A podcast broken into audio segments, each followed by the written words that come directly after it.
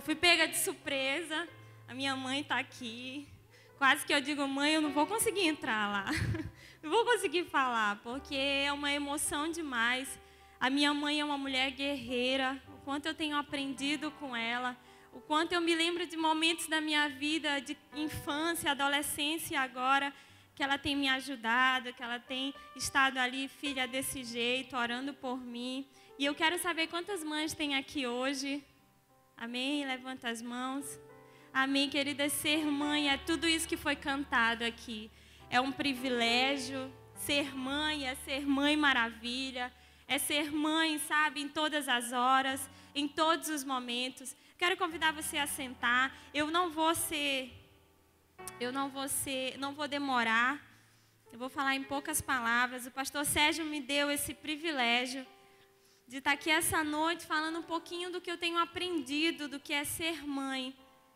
E faz três anos, é pouco demais, mas eu tenho sentido transformar de Deus na minha vida. Eu tenho visto que Deus, a cada dia que passa, Ele tem me transformado. Porque eu entendi o que é ser mãe e eu assumi o que é ser mãe na minha vida.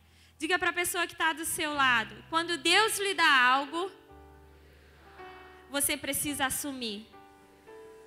Mesmo, mesmo outras coisas, sendo um homem de Deus, sendo uma mulher de Deus, você precisa assumir.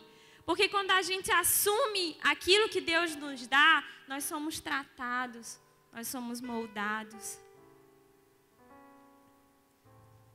Eu aprendi tanta coisa, queridos, nesse, nesse período. Ser mãe, sabe? Eu acho que toda mãe já passou por isso aqui que é o melhor do seu filho. Até o filho estando doente, você vai lá. Quem já fez essa oração sabe. Chega lá, Senhor. Agora, em nome de Jesus, passa a doença dele para mim, Senhor. Porque eu, não quero que ele passe por isso. Ah, eu, eu vou confessar para vocês que toda virose que meus filhos pegam, à noite eu estou lá, Senhor, passa para mim. Eu não quero que eles sofram. Eu não quero que eles passem por isso. Sabe, ser mãe é tudo isso. E eu entendi também que ser mãe, a gente precisa ent entender que nós precisamos ser nutridas por Deus. Aqui a gente fala, os filhos falam: ah, mãe, a minha mãe é tudo, a minha mãe é isso, a minha mãe é aquilo. E você olha para dentro de você e diz: ah, eu não sou nada disso que ele está falando, mas ele está falando, eu sou. Sabe, porque a gente olha para olha o que é ser mãe vê tantas dificuldades, sabe? Não é fácil. Eu sou mãe de dois bebezinhos. Quem é mãe aqui de bebês sabe, quem já foi já sabe também. Acordar pelas madrugadas, sabe? Tantas coisas. Às vezes você tem que passar por uma situação difícil. Eu estou passando por uma fase da educação dos meus filhos, que é de 1 a 5 anos, né? Que dizem que o caráter é formado. E eu vejo, Senhor, sem o Senhor eu não sou nada. Eu não consigo.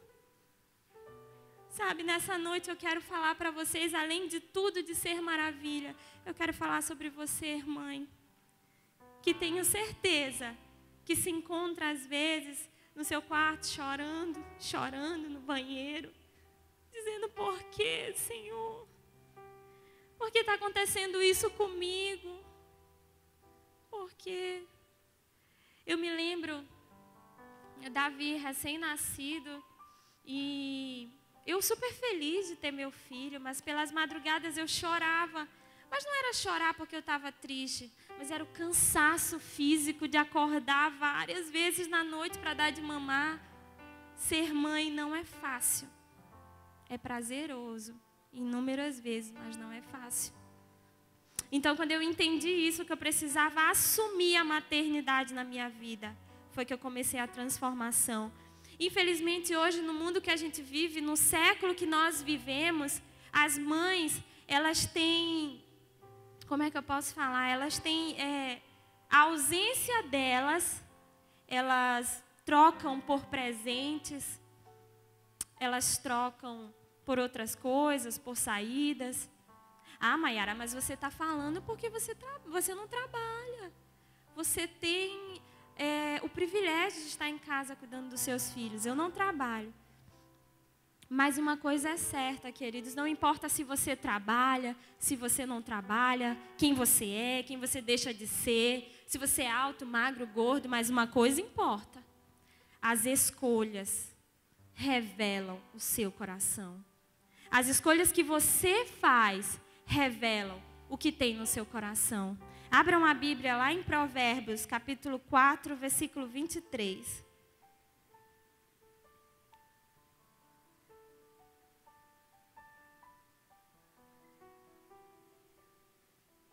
Nesses três anos eu tenho aprendido a ser uma mãe segundo o coração de Deus. Uau, Maiara, peraí, vai com calma. Mas sabe, querido, ser mãe segundo o coração de Deus não é ser perfeita. Sabe, é saber que você não é perfeita, mas que você está na direção certa, no coração de Deus. Diz assim: todos conhecem, acima de tudo, guarde o seu coração pois dele depende toda a sua vida. Aonde está o nosso coração, mãe? Será se realmente está focado em Deus? Será se realmente nós temos olhado para a nossa família e temos visto a transformação de Deus, o mover de Deus genuíno? Será se nós temos visto isso? Eu me cobro todos os dias. Senhor, onde está o meu coração? Todas as manhãs eu busco conhecer o Senhor, queridos. Sabe por quê? Eu dependo dele de tudo. O meu casamento depende de Deus. A minha educação com os meus filhos depende de Deus. E tudo isso eu só vou encontrar se eu estiver com Ele. Se eu estiver perto dele. E eu falo para vocês que se não fosse Ele na minha vida, eu não estaria aqui. Eu não seria uma mãe que eu sou. Eu não seria uma esposa que eu sou. Para ser um cristão, uma mãe, uma mulher, um homem segundo o coração de Deus, a gente precisa entender aonde está o nosso coração. Nem Deus, nas coisas de Deus, Semana passada eu cheguei, eu cheguei com meu esposo em crise. Era, amor, assisti uma pregação, ouvi uma pregação que eu fiquei assim, meu pai, aonde nós chegamos? Nada contra o pregador, foi na rádio, nada contra o que ele estava falando. Mas ele estava dando ao entender que Deus era obrigado a salvar a sua família. Ele era obrigado. Porque você e a sua família servirá ao Senhor. Nós entendemos que é promessa de Deus. Mas se você não entender isso, não mudar as suas atitudes, não buscar o Senhor, como que Deus vai ganhar a sua família? Não tem como. Não tem como, queridas e queridos. Não tem. A Bíblia fala: a mulher sábia edifica a sua casa, e a tola com as próprias mãos a destrói. Às vezes é necessário a gente escutar uma palavra assim, sabe? Para que a gente possa acordar. Talvez muitas estão aqui dizendo: Ah, Maiara, mas a minha família está tão destruída. Meus filhos não estão aqui. Minha família. Ou então você é filho, sua mãe não está aqui. Mas eu quero falar para você que a transformação começa de você, do seu coração. Amém. E eu entendi nesses três anos que eu precisava focar o meu coração. Diga para a pessoa que está do seu lado: foque o seu coração. Fale de novo, você precisa focar o seu coração. Presta bem atenção. Deus quer que nosso foco seja o dar o nosso coração, alma, mente, força, tempo para Deus e, consequentemente, através do nosso exemplo, influenciar o, o nosso filho, para que eles se voltem para Deus e para as coisas de Deus. Amém? Segundo, fale para a pessoa que está do seu lado, não só para a mãe. Separe um tempo para nutrir o seu coração. Queridos, eu entendi isso há muito tempo da minha vida. Que eu precisava nutrir o meu coração para dar para o meu esposo, para os meus filhos. E uma vez Deus aprontou comigo. Eu, eu tive Davi, depois eu tive logo em seguida a Zoe. E a Zoe era menorzinha, Davi já era um pouquinho maior. E toda vez, todas as manhãs, acordava primeiro a Zoe, eu ia, dava o banho nela, brincava e colocava para dormir. Era tempo que o Davi acordava, para eu poder dar atenção para ele. E uma semana antes do que eu vou contar para vocês, eu passei uma semana muito atribulada, muito atribulada, mas eu estava lá aos pés do Senhor, Senhor, preciso de Ti. E Deus não tinha falado comigo naquela semana.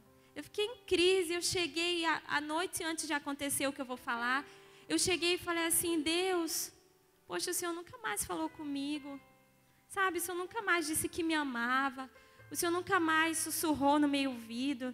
Eu nunca mais senti o teu perfume. Estou precisando disso, Senhor. E no outro dia foi que aconteceu que, em vez da Zoe acordar e o Davi ficar dormindo, os dois acordaram. E Davidson tinha saído mais cedo para jogar futebol. E aí, os dois acordados, eu deixei Davi assistindo televisão, fui, dei o banho na Zoe e fui para o quarto dela trocar.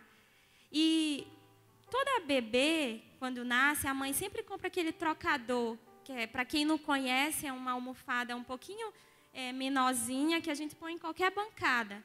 E a bancada da Zoe é quase desse tamanho aqui. E eu fui, comecei a trocar ela. Quando eu olho para o lado, Davi está vomitando. Ah, esqueci a Zoe. Eu fui contar essa história para minha vizinha. Ela disse: Tu é louca. Se eu não te conhecesse, eu chamava a polícia. Eu esqueci a Zoe. Esqueci. Corri para acudir Davi. Ajeitei ele, vi se ele estava bem. Coloquei ele sentadinho. Quando eu olho para o lado, uma risada. Eu não, não creio que eu esqueci a Zoe lá em cima. Ela tinha quatro meses. E uma bebê com quatro meses, ela já vira, já vai para um lado, para o outro. E ela estava quase para cair. Queridos, eu corri. E em casa tem o corredor e os quartos, e tem um tapete no corredor. Eu corri, caí pelo tapete, fui para debaixo do berço dela e nada de eu conseguir chegar na Zoe. Calma, a Zoe não caiu. Eu cheguei. Quando eu cheguei, a Zoe estava rindo o Espírito Santo falou assim: Eu cuido de você do amanhecer ao anoitecer. Ainda que uma mãe se esqueça do seu filho, eu jamais esquecerei de você. Queridos, Deus está com você, mãe. Deus olha para você. E naquele momento eu coloquei a Zoe no berço, eu não tinha forças, eu, eu, eu machuquei minha perna e eu comecei a louvar, a cantar. E Deus falou tantas coisas. Sabe, eu não sou perfeita para ouvir Deus falar comigo, mas eu aprendi que eu preciso focar meu coração e nutrir ele. E Deus quer nutrir o seu coração nessa noite. Fale para a pessoa que está do seu lado. Deus quer nutrir o seu coração. O que vai ser de Davi e Zoe se eu não nutrir meu coração? Se eu não buscar o Senhor incessantemente? O que vai ser deles? Uma geração como nós temos visto? Estava assistindo com meu esposo antes de ontem um jornal, se eu soubesse eu não tinha nem assistido. E eu nunca tinha ouvido falar sobre a droga sintética. Alguém já ouviu falar? sobre a droga sintética, uma droga em laboratório, é muito forte, querido. Vocês precisam ver as cenas das pessoas que usam essas drogas. Eu fiquei horrorizada, elas, a, a cara delas é, é, se transformam, viram demônios mesmo. E eu olhei aquilo ali eu disse, amor, eu não estou conseguindo dormir. Eu olhei aquilo eu disse, Senhor, eu sou responsável por uma geração Davi e Zoe, quais são as escolhas que eles vão fazer? Eu tenho que ensinar. Eu preciso ensinar. A nossa geração está morrendo. Porque as mães não têm feito o seu papel, as mães não têm assumido o seu papel. Não é só de ficar em casa e não trabalhar, mas é assumir e entender que a sua educação depende de Deus, não depende de você. Porque se dependesse de mim, meu pai.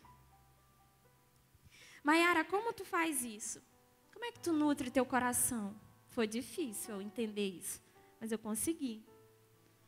Esse aqui é o tempo que já está ou que ainda resta? Estou terminando. E aí, e eu quero explicar para vocês como eu consegui.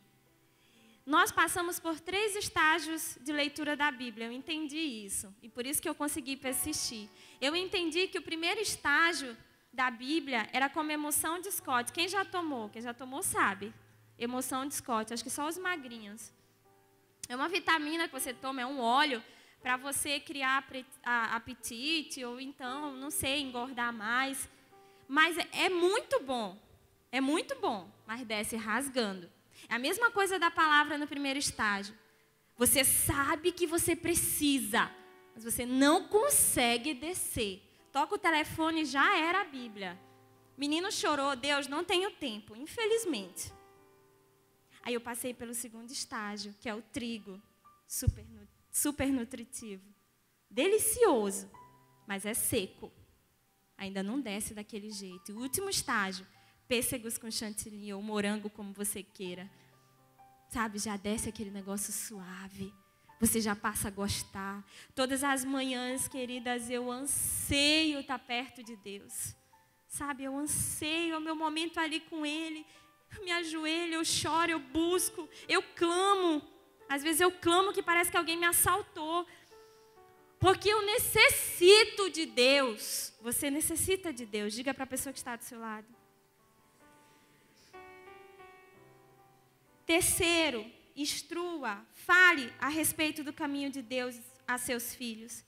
Lá em Deuteronômio, capítulo 6, a partir do versículo 5 diz assim: Ame o seu, ame o Senhor, o seu Deus, de todo o seu coração, de toda a sua alma e de todas as suas forças. Que todas essas palavras que hoje lhe ordeno estejam em seu coração. Ensine-as com persistência a seus filhos. Converse sobre elas quando estiver sentado em casa, quando estiver andando pelo caminho, quando se deitar e quando se levantar. Amarre-as como um sinal nos braços e prenda-as na testa. Escreva-as no, nos batentes nas portas de sua casa e em seus portões. Se a sua família está indo em direção errada, algo está errado. Ah, ah Mayara, mas a minha família, os meus filhos já são grandes, casados. Deus ainda pode fazer a diferença. Faça isso. Lá em casa, eu tô com os meninos na rede, bora orar. Eu tô comendo, bora orar. Eles brigaram, olha, filho, Caim e Abel. Porque a gente conhece, quem conhece essa palavra sabe usar, sabe manusear. É isso que Deus está falando. Fale a seus filhos, fale a seu marido, fale a quem, a quem for que seja de Deus, das maravilhas, do que Deus tem feito. E hoje, mãe, se você nunca viveu isso, Deus ele vai lhe dar uma oportunidade. Segura aí que ainda vem mais, que a irmã Thaís vem com fogo. E Deus sabe, Deus sabe de todas as coisas.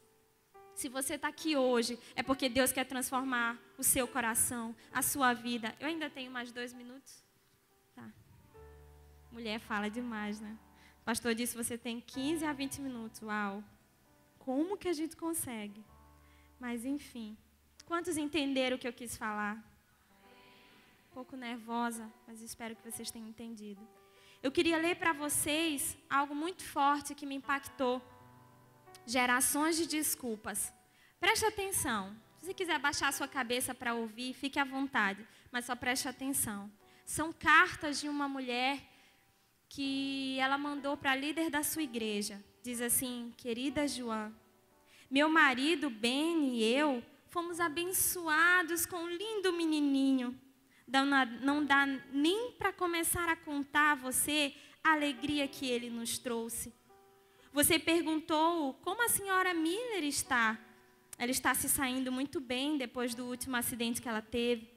Disseram-me que ela maneja bem a sua cadeira de rodas com incrível facilidade. Para falar a verdade, bem eu não temos ido à igreja desde que Time nasceu. É tão difícil com um bebezinho pequeno. Agora mesmo há tantas pessoas resfriadas. Como o time estiver um pouco maior, será muito mais fácil. Com amor, Sara. Querida João, você acredita que nosso time já tem um ano? Ele é tão saudável, ativo, maravilhoso. Não, ainda não começamos a frequentar a igreja com regularidade. Time chorou tanto quando tentei deixá-lo na creche que não consigo fazer isso. Ele, contudo, fez tanto barulho e ficou tão agitado na igreja que nós, por fim, saímos mais cedo. O pastor até veio nos visitar. Ele nos assegurou que time ficaria bem se deixássemos na creche. Mas ainda não estou pronta para fazer isso. Quando ele for um pouco maior, será mais fácil. Com amor, Sara. Querida, como você consegue dar conta de tudo que tem de fazer com três crianças agitadas? Time é muito ativo e parece estar em todos os lugares ao mesmo tempo. Eu simplesmente não consigo controlá-lo. Ainda não estamos frequentando a igreja com regularidade. Tentei deixar time na creche alguns domingos atrás, mas ele não fica com as outras crianças. Na semana seguinte, nós levamos para a igreja, nós o levamos para a igreja, mas ele andava por toda a igreja. Ele não saía do banco antes que eu pudesse detê-lo. Vários membros da igreja já estavam sentados perto de nós. Ficaram aborrecidos, mas afinal, time tem apenas três anos. Quando ele for só um pouco maior, será mais fácil. Quando ele for um pouco maior, será mais fácil. Com amor, Sara. Estou terminando. Querida João, devo ser uma mãe totalmente terrível. No entanto, Ben e eu não conseguimos manter o nosso menininho sob controle. Na semana passada, ele escapou de nós no restaurante e fez a garçonete derrubar uma bandeja inteira de comida. E no último domingo, ele deslizou no banco da igreja e antes que pudesse ver o que acontecia, adivinha onde ele estava? Bem lá na frente com o pastor. Quase desmaiei de tanta vergonha. O pastor acha que algumas horas em uma pré-escola farão bem a time mas ele tem apenas quatro anos. Ele se aquietará quando ficar um pouco maior com amor, Sara. Querida João, parece tão engraçado vermos nosso menininho caminhando para a escola toda manhã. Eu pensei que fazê-lo começar na escola seria uma aprovação, seria uma aprovação, mas a senhora, sua professora, deve ter jeito com criança. Ele parece alegre como uma cotovia. Não, João, ainda não levamos time à escola dominical. A razão é que a irmã dele ainda é muito bebezinha. E você sabe como é difícil se aprontar para ir à igreja com um bebê pequeno e uma menininha. Com amor, Sara, querida João. Com os anos, como os anos voam, agora Tim está na quinta série e a pequena Sally apenas começou no jardim da infância. Não, Acho, acho, infelizmente, que não somos fiéis em relação a frequentar a escola dominical e a igreja como deveríamos. Bem, trabalha muito e as crianças vão para a escola, portanto, não temos oportunidade de estar muito juntos durante a semana. E aos sábados, sempre há tantas pequenas tarefas caseiras a fazer, como ir à lavanderia, comprar, comprar vassoura que quebrou, etc. tal, tal, tal. Domingo realmente é melhor o dia para passarmos algum tempo juntos e gostaria de começar cedo. E aí, queridas, ela fala tantas coisas e no final ela diz assim: o tempo não vai dar. Ela diz assim, querida João, última carta. Ben e eu somos avós. Tim e sua Marge tiveram um menininho adorável. Estamos tão orgulhosos dele. Igreja? Bem, Parece que Ben e eu apenas não vamos com tanta frequência quanto deveríamos ir. Ben foi promovido de novo no seu escritório e às vezes aos domingos pela manhã joga golfe com seu patrão. E agora Sally é uma adolescente e tem seus próprios interesses. Quando as coisas mudarem, iremos à igreja com mais frequência. Sim, Mar Marge, oh, neste domingo eles realmente não podem nem pensar ir para a igreja. Você sabe como é tão difícil ter um bebê pequeno dentro de casa e aí ela dá desculpas, desculpas e desculpas. Qual a desculpa que você dá para vir à igreja? Qual a desculpa, mãe, que você está dando para Deus para não ter intimidade com Ele? Eu posso falar para você a melhor coisa que existe. Eu tenho vivido muitas coisas transformadoras na minha vida. Deus tem me transformado de maneira assim, sem explicação. E eu falo para Deus todos os dias: se for para doer, me muda, eu preciso mudar, Senhor. Eu entendi isso. Que eu preciso mudar a cada dia e que Deus fale comigo. Que Deus possa ter falado com você hoje. E o que eu quis trazer não é para dar um tapa na sua cara, mas é para acordar nós, mamães desse mundo, dessa geração, e dizer o que nós temos feito pelos nossos filhos. Amém?